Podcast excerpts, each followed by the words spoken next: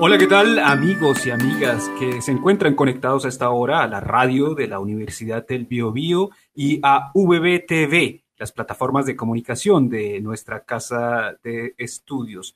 Eh, hoy eh, nuevamente nos encontramos eh, aquí reunidos porque va a suceder la próxima semana un lanzamiento de un libro que está muy relacionado con nuestra casa de estudios y se trata de Los Juegos de la Imaginación, vida y obra de Cristian Bravo Carrera.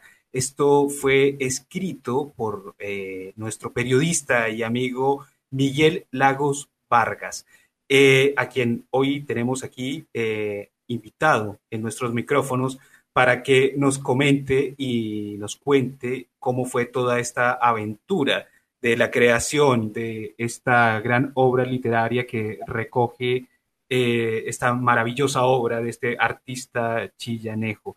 También eh, tengo una invitada que después se las voy a, la, vamos a saludar, a saludar. Primero vamos a saludar a Miguel. Miguel, ¿cómo estás?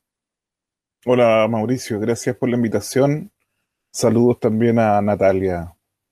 Bueno, eh, y esa es mi segunda invitada. También tenemos a, la coordinadora de este proyecto, que es un, es, un eh, impulsado por el Fondar. Ella es Natalia Jara Bravo. Ella es eh, trabajadora social y algo muy importante, es sobrina de Cristian Bravo, por eso también es importante su testimonio. Es trabajadora social de la Universidad Católica de Chile y magíster en desarrollo humano y local. Actualmente eh, se desempeña como profesora de la Escuela eh, de Trabajo Social aquí en la UPV. Natalia, ¿cómo estás? Muy bien, gracias Mauricio. buenas tardes, buenas tardes Miguel. Bueno, de, Miguel, eh, obviamente, para los que no lo conocen, él es periodista, es licenciado de comunicación social de la UFRO, diplomado medio, en mediación cultural y artística coordinador del programa cultural Talleres Artísticos en el Departamento de Extensión de la VB en la sede de Chillán. Desde 2005 a la fecha ha desarrollado un programa a través de artes visuales con énfasis en instancias de mediación en la sala de exposiciones Marta Colvin. Miguel es el que nos trae todas las grandes obras que siempre podemos ver cuando estábamos en, la presencialidad en la sala Marta Colvin. Miguel, eh, para que empecemos a hablar de, este, este gran libro que en este minuto yo creo que los que tienen nuestra versión de YouTube lo deben estar viendo, que es maravilloso. Hablemos un poco sobre la gestación, cómo, cómo empezó la idea, dónde surge esta iniciativa de, armar este compendio de obras y, hablar sobre la, la vida y obra de Cristian Bravo el punto cero yo diría que es eh, la exposición de los 10 años del fallecimiento de Cristian, eh, que la, la, desarrollamos en 2019, en marzo de 2019. Sin embargo, el, fallecimiento vendría siendo en enero del 2019. Eh, pero bueno, estaba dentro de, de, un periodo en que podíamos hacer esa figura, digamos. Em, tenemos una amiga en común, una muy querida amiga en común con Natalia, que se llama Mitzi Duboy, que también está vinculada a la Universidad del Bio Bio. Psicóloga, si no em, estoy mal. No, no, no, trabajadora social, ah, también de la, de, la carrera, de la carrera de trabajo social. Y yo puse así por, eh, más o menos eran llevamos como cuatro años con Cristian ya desaparecido. Y, yo puse en Facebook eh, la, típica, así como eh, podríamos eh, celebrar, digamos, de alguna forma artística el fallecimiento de Cristian.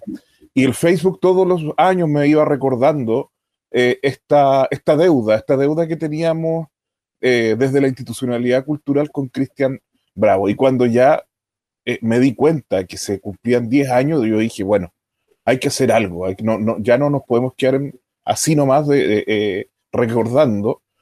Y, puse una publicación en, mi Facebook.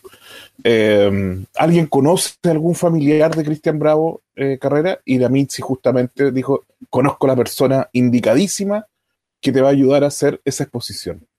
Hablamos con Natalia en diciembre más o menos, o, enero del 2019, o diciembre del 2018, y le propuse a Natalia, oye, hagamos una exposición en donde sea recordada la figura de Christian, porque no, no, puede ser que nos estemos olvidando de su tremendo legado.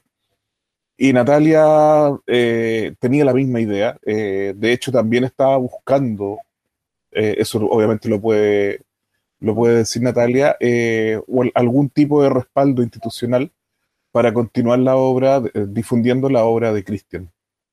Así que si podemos decir que esa exposición es el inicio de, una, de una muy bonita amistad.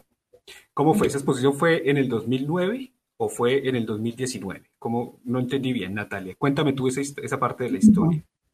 Claro, no, la exposición fue el 2019, pero Cristian falleció el 2009, entonces esta exposición venía a rescatar su trabajo a 10 años de su fallecimiento.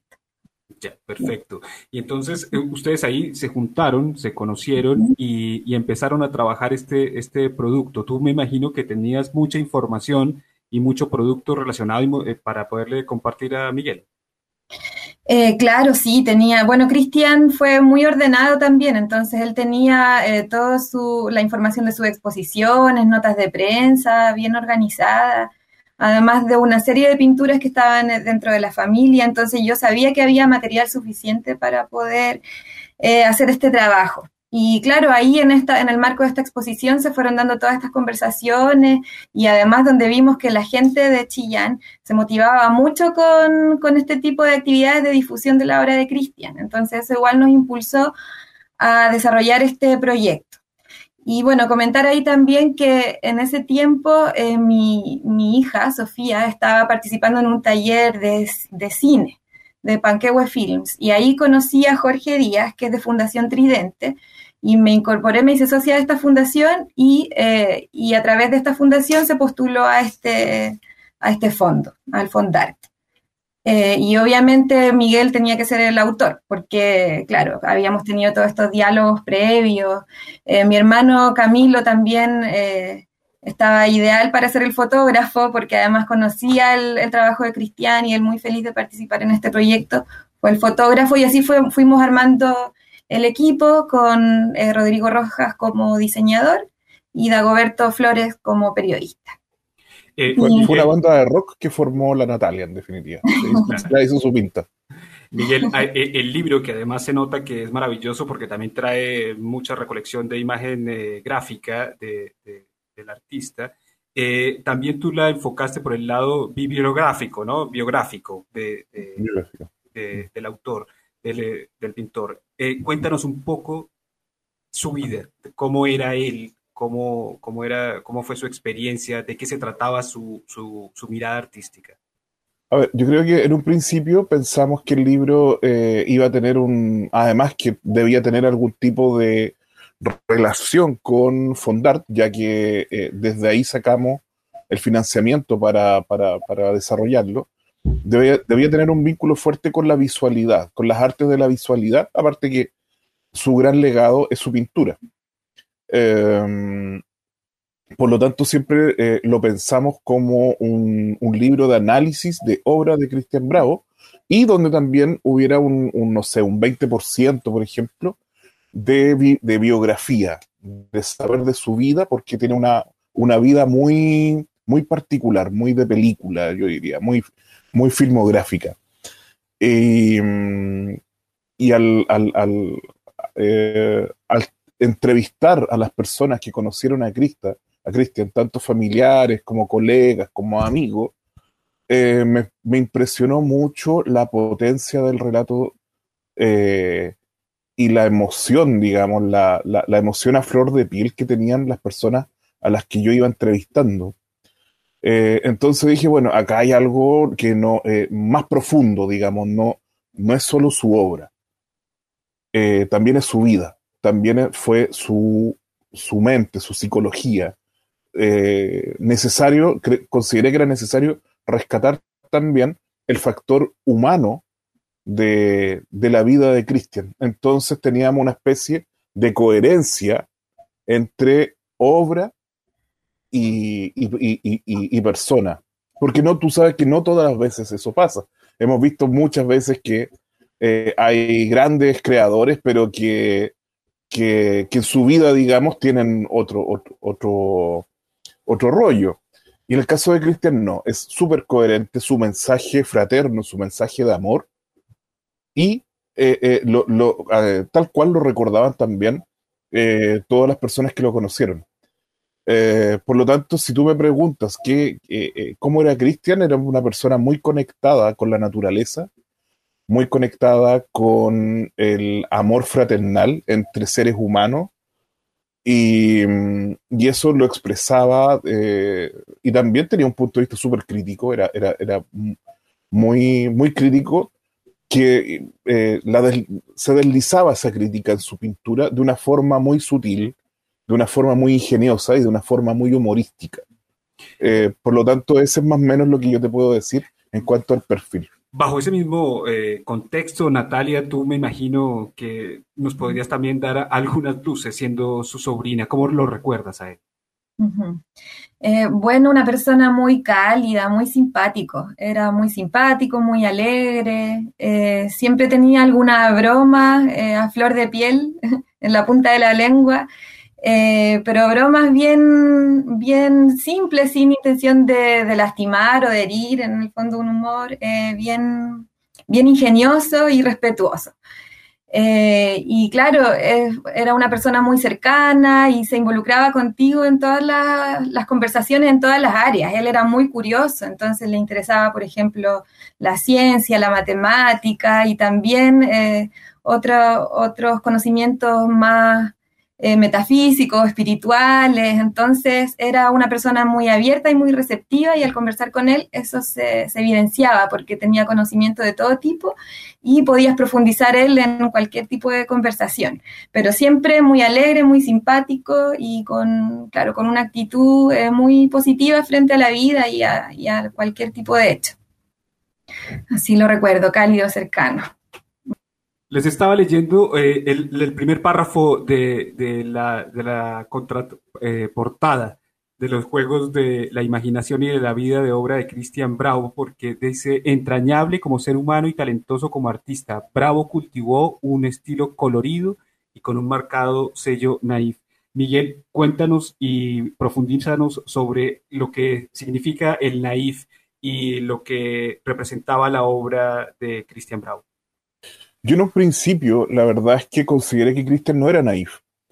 Eh, bueno, voy a eh, decir lo que es naif, eh, lo que yo entiendo por naif, que tiene que ver con un tipo de pintura de, presentación infantil, en donde los motivos generalmente están en una proyectando un buen momento, un momento de disfrute, eh, tiene un mensaje muy fraternal, el naif es, es, eh, muy amoroso, como eh, amor como concepto que, utiliza Claudio Naranjo. Y, y, creo que pone en valor la mentalidad de un niño. Por naif, tú sabes, sobre todo en, en el anglosajón, eh, a una persona inocente se le dice que es naif. Em, bajo ese prisma, efectivamente, y también la paleta, la, técnica, la, paleta de colores, generalmente tiene que ver con eh, colores cálidos, digamos, colores brillantes. Eh, por ahí, digamos, e, es, lo que, cómo se representa el naif mundialmente. Em, sin embargo, para mí, Christian deslizaba en su pintura mucho, mucha simbología, algo de ironía. Entonces, tan, tan, tan eh, bondadoso no era. Eh, pero claro, técnicamente sí lo era. Eh, por lo tanto, eso es súper interesante, porque su pintura, como decía Natalia, tiene elementos místicos, por ejemplo. por lo tanto, tú tienes que saber, tienes que estudiar algo sobre eh, cabalística, por ejemplo, sobre simbología, qué significa eh, un, ojo, por ejemplo, un, ángel alado. No es solo un ángel. Para Cristian un ángel tenía otra proyección. Entonces, si bien presenta un mensaje súper fraternal y súper positivo, súper amoroso, eh, tiene una mirada súper profunda a la vez de la vida. Y eso es, yo creo, uno de los elementos más, eh, eh, más gravitantes para comprender la, obra de, de Cristian. Eh, Natalia, tú como productora, ya Miguel nos lo había adelantado un poco, sobre todo lo que tuvieron que hacer para hacer la recolección y las fotografías, pero me gustaría que tú nos comentaras cómo fue en realidad todo este proceso, o sea, cuánto tiempo se demoraron en, armarlo, cómo fue el recorrido, porque tuvieron que ir por diferentes zonas del país para lograr hacer la recolección, ¿no? Sí, claro, y además en contexto de pandemia. Eh, ah, claro, nosotros sí, empezamos a trabajar en marzo del año 2020 y estamos finalizando. Eh, bueno, el tema de la recopilación de las obras fue lo más difícil al principio porque había muchas restricciones eh, a la movilización, al desplazamiento.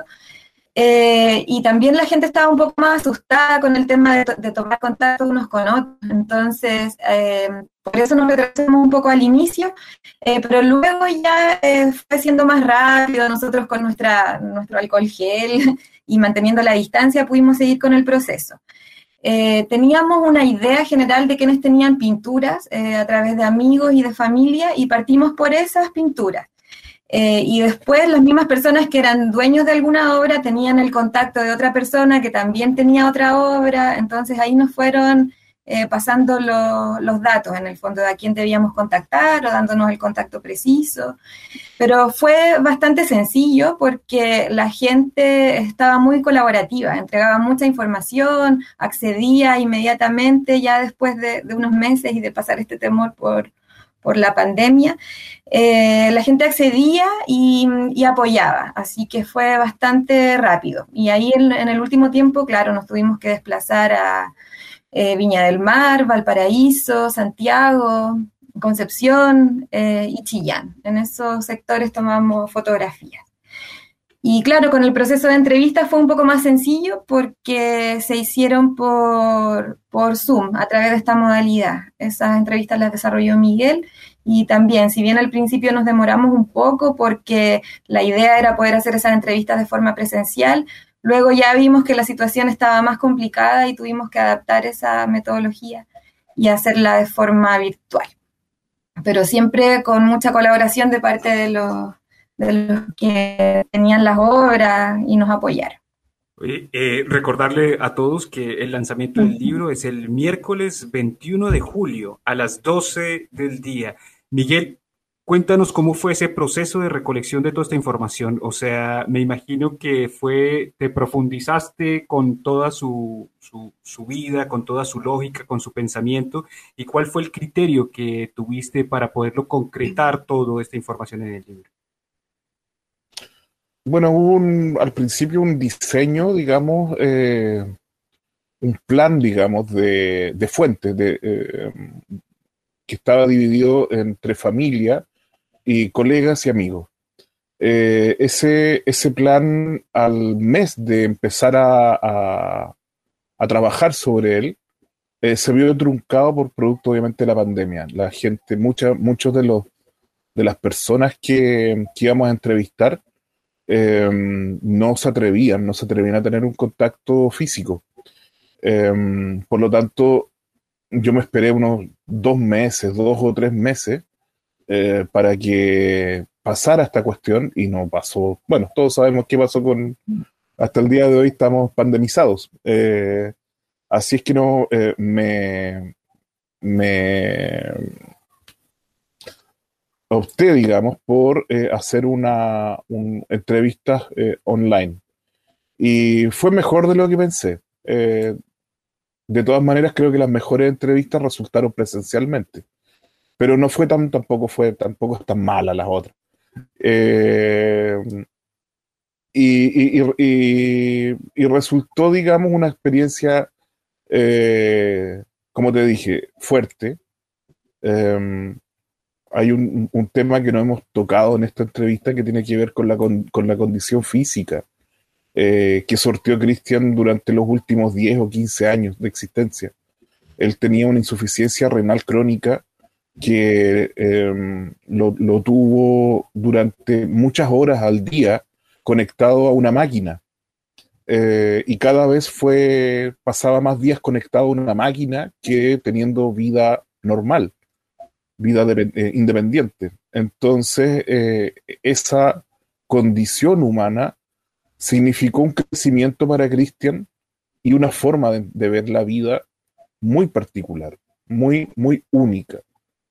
Y, ser, digamos, el mediador entre esos testimonios y un relato eh, fue una experiencia súper fuerte, eh, muy enriquecedora, tremendamente enriquecedora. Y, es súper loco pensar que una persona que está fallecida te entregue tanto, te, te, enseñe tantas cosas y de una manera tan naif. Eso es lo, bello de la enseñanza de, Bravo. Te voy a, te voy a regalar un, un, ejemplar para, para que esa risa socarrona se transforma en una, en una lágrima. No, sí, sí, tuve, no, sí, tuve, la, la oportunidad de, ver que Natalia me, me envió unas, unas, fotografías y estoy impactado con la, con la obra, en realidad. Oye, eh, Natalia, eh, tengo entendido que hay unas obras que fueron donadas a la Universidad del Biobío por parte de la familia, ¿verdad? O sea, cuéntame un poco sobre esa historia. Sí, eh, claro, esto fue, esto se originó en la exposición a la que nos referimos antes, a 10 años del fallecimiento de Cristian, eh, y en esa oportunidad hubo muchas personas de la familia que participaron y también de, extensión de la Universidad del Biobío. Y ahí eh, Leonardo Seguel, el director del Centro de Extensión, nos hizo esta propuesta de poder hacer una, una donación y que la universidad se comprometía a, bueno, cuidar, mantener estas obras y hacer exposiciones itinerantes para poder difundirla dentro de la región de Ñuble o a nivel nacional. Eh, y claro, nosotros comprometidos igual con la difusión de la obra de, mi tío, eh, nos movilizamos, nos organizamos y, y, se formó una colección que son distintas personas las que entregan sus pinturas. Ahí voy a hacer mención a Fernando eh, Bravo, eh, Silvia Bravo y Bravo, que son hermanos de Cristian. Y además hay algunas pinturas mías y otras de mis hijos. Así que nada, eso está en proceso. Esperamos que la situación mejore para que ya pueda visitarse esta exposición. Y difundiendo el trabajo de mi tío. Me, imagino que va a ser la primera exposición que se va a hacer, Miguel, de que el cuando volvamos otra vez nuevamente. Es una pregunta muy embarazosa, eh, Mauricio. Básicamente eh, porque la sala de exposiciones eh, tiene compromisos con personas que ganaron el Fondar el año 2019 y 2020. Entonces, eh, esas personas necesitan cerrar sus proyectos, pero obviamente vamos a, eh, hacer, por ejemplo, podemos poner eh, las obras en el hall y hacer en el hall del segundo piso y hacer allí un, lanzamiento bonito o en el hall de la sala del, de la sala Sheffield, que también es, es grande. Así que obviamente vamos a darle un lugar destacado y y creo que va a ser una, fiesta eh, muy bonita, muy, muy bella, eh, volviendo de la pandemia y volviendo de vacaciones de, invierno. Pues maravilloso, no me queda nada más que felicitarlo, Miguel, eh, el trabajo tuyo, Natalia, también agradecer a la familia por la, por la donación a, nuestra pinacoteca, que seguramente va a ser maravillosa esa exposición y el lugar donde van a, donde van a estar me imagino que en el centro de extensión cuando volvamos a reencontrarnos. Miguel, ¿qué sensación le dejó eh, esta experiencia y, qué se siente estar tan cerca de ese lanzamiento?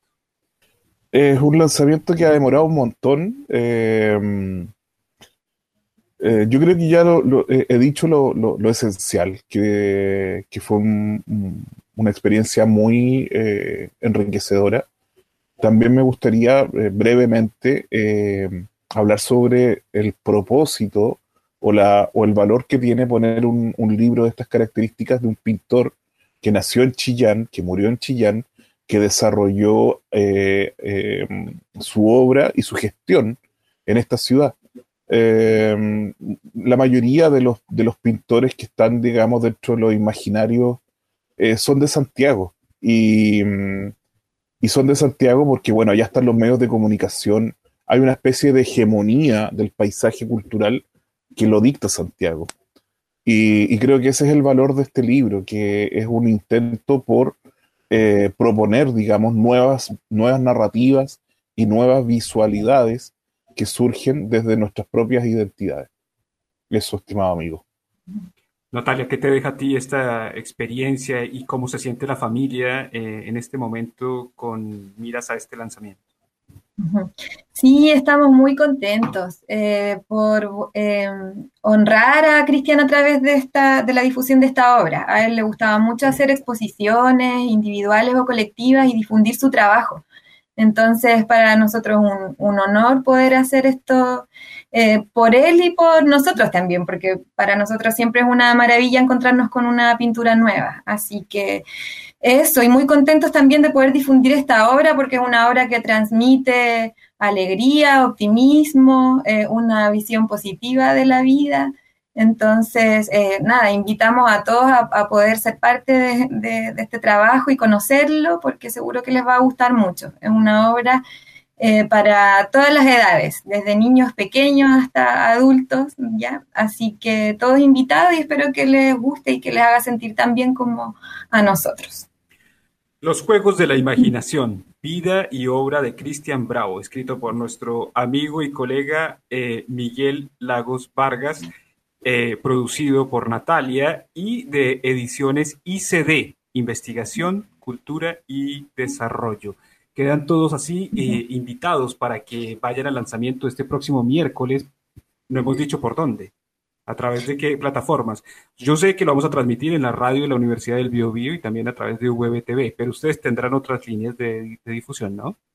Claro, sí. Está el canal de YouTube, Juegos de la Imaginación. A través de ese canal se va a, producir este lanzamiento y además va a ser difundido el link por todas las, eh, redes sociales, eh, por Facebook, eh, Juegos de la Imaginación, Instagram también tienen que buscar Juegos de la Imaginación, por las redes de Extensión VB, de la Asociación de Pintores y Escultores de Chile eh, Municipalidad de Coquecura, Municipalidad de Tomé, Municipalidad del Carmen, y eso sería. y se agradece compartir a través de la, y la otra cosa de cultura, me imagino también, ¿no? Sí, también. Eh, ¿Y dónde vamos a poder encontrarlo físicamente, el libro, después de su lanzamiento? ¿O eso va a pasar eh, un tiempo? No, para adquirirlo tienen que escribir al correo juegos de la imaginación gmail.com. Ah, ahí está. ahí coordinamos, sí. Y ahí se coordina. O sea, el envío. Pero usted tiene su ejemplar, amigo mío. Ah, lo mínimo que espero, Miguel, ¿ah? firmado, ¿no? O sea, ya.